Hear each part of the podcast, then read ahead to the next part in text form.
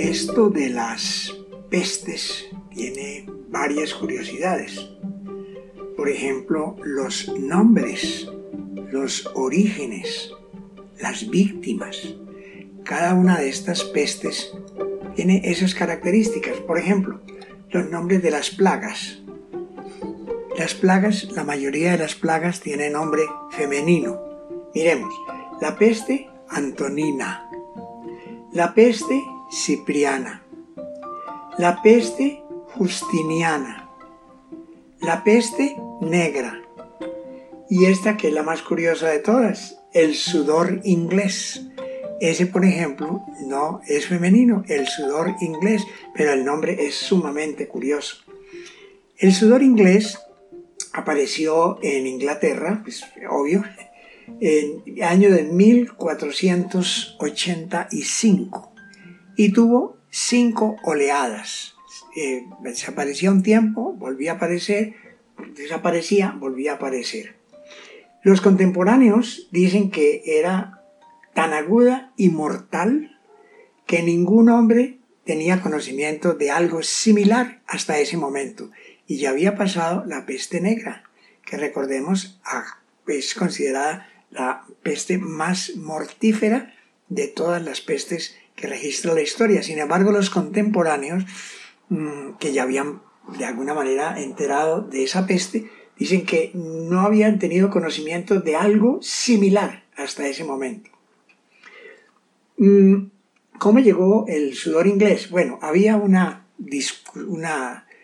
riña, una pelea, una disputa por el trono eh, de Inglaterra y entonces eh, Enrique VII, Enrique VII, que fue el que inició el periodo que se llamó de los Tudores, entre 1485 y 1603, eh, logró para poder vencer a su contrincante aprovecharse de cualquier eh, mercenario que tuviera mano, que por lo general eran personas que le suministró Carlos VIII, y eh, en Francia y que eran realmente eran gente desesperada, eran gente que estaba dispuesta a arriesgar la vida, así le pagaran algunas cosas, porque sus perspectivas de mejorar eh, eran pocas. Entonces eran unos mercenarios que prácticamente se podían convertir o podían ser calificados como un desecho social.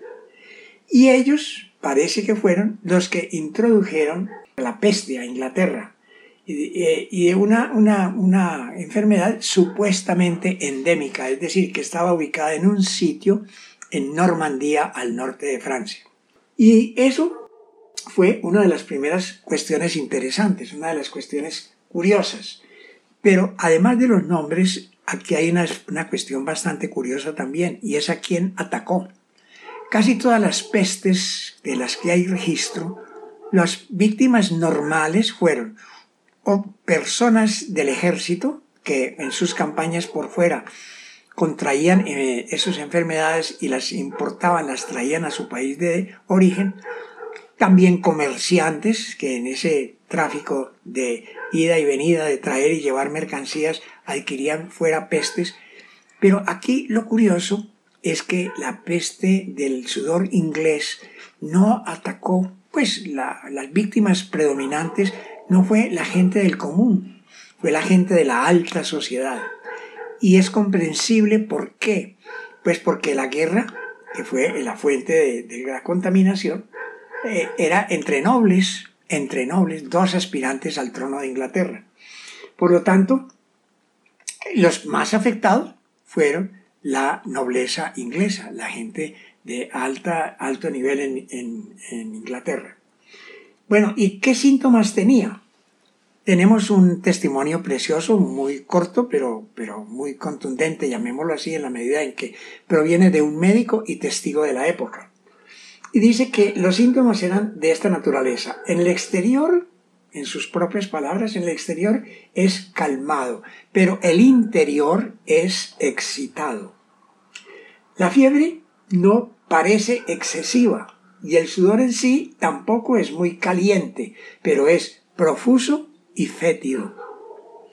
Los enfermos exhalan vapores fétidos, corruptos, pútridos y nauseabundos, cerca de la región del corazón y de los pulmones.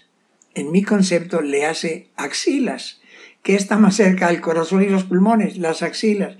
¿Por dónde es mayor la sudoración? Pues por las axilas. Además había un enrojecimiento de la cara y de todo el cuerpo.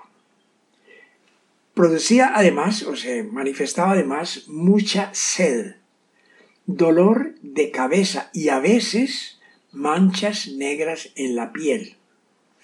Y la muerte sobreviene porque el corazón está, según palabras del médico, dominado por los venenos pestilentes. Y era de una mm, letalidad sorprendente. Dicen crónicas de la época que inclusive podía, después de dos horas de aparecer el síntoma, la persona moría. Y otros dicen que iba por la calle y simplemente quedaba desplomado. Y atacó, como les digo, a toda la nobleza, toda la nobleza inglesa o mucha parte de la nobleza inglesa. Inclusive se llevó a un alcalde y a todo su cabildo la enfermedad. Pero ¿y de dónde salieron esos, ese, el, la peste de, de la sudoración inglesa? Bueno, en el fondo, fondo, tiene, todas las pestes tienen el mismo origen. Por lo general, el desaseo. Se dice que el COVID-19 viene del desaseo en Wuhan, en el mercado, donde esos animales y las condiciones del mercado realmente eran deplorables desde el punto de vista higiénico. Eh, las, las, ratas, las ratas que fueron las que trajeron a Europa muchas de las enfermedades, eh, sobre todo a través de las pulgas algunas, algunos virus andaban en, el estómago de las pulgas que traían las ratas negras que venían embarcadas en las que traían mercancía, en los buques que traían mercancía de afuera. Entonces, podríamos decir que en general había mucho desaseo. Pensemos que, pensemos que en las ciudades no tenían sistema de alcantarillado ni de servicio de aguas negras. Eh, ¿Cómo serían la, las letrinas y, y cómo depositarían eh, los excrementos, cómo se depositaría la orina, cómo se, la, ropa que se lavaba, esa, esa agua, a dónde iba a parar. Aunque Roma tenía un sistema de acueductos y de aguas servidas muy importante, la cloaca romana, no todo el mundo ni en todas partes las condiciones higiénicas del medio ambiente eran las mejores, eran las mejores. La medicina, por otro lado, no estaba tan avanzada ya para 1400 y pico ya había más avances en medicina, pero todavía la medicina estaba muy en veniales como para poder encontrar una forma mm, rápida de atacar la, la, enfermedad. Por lo demás, creo yo que el control social era muy bajo. Entonces la posibilidad de contagiarse Hoy, hoy nos, nos, piden que la distancia social, la disciplina de no salir por ahí a, a, buscar lo que no se nos ha perdido. En ese entonces esa disciplina social no, no existía, no existía. Entonces la posibilidad de contagio era muchísimo mayor. Y diríamos que, por último término, la alimentación no era propiamente muy balanceada, lo cual, pues, eh, muy probablemente no lograba desarrollar eh, formas corporales eh, resistentes a, muchas de las eh, amenazas exteriores. Bueno, ¿y cómo, cómo llegaron esa, cómo llegó esa, esas plagas, cómo llegaban? Casi todos eran, eran, eran las tres vías principales. Los comercios, los comercios, los comerciantes y el intercambio comercial muy abundante llevaba y traía enfermedades los ejércitos en sus campañas contraían esos bichos en, las regiones donde estaban combatiendo y al regresar al país contagiaban, ellos mismos se contagiaban y contagiaban a los demás. Y luego los animales, los animales. Los animales siempre han sido, en este momento hay un brote, parece, un brote en China, de otra vez una peste porcina, una variedad de la peste porcina, y tuvimos eh, una peste aviar, y ahora, pues, si esto llega a ser cierto, pues tenemos la peste de los murciélagos. Otras características es, los efectos, quiénes, quiénes se vieron afectados. Por lo, en casi todas las pandemias era gente del común, prácticamente gente del común. Eh, Dicen que eh, esta, esta, sudoración eh, inglesa mm, fue la excepción.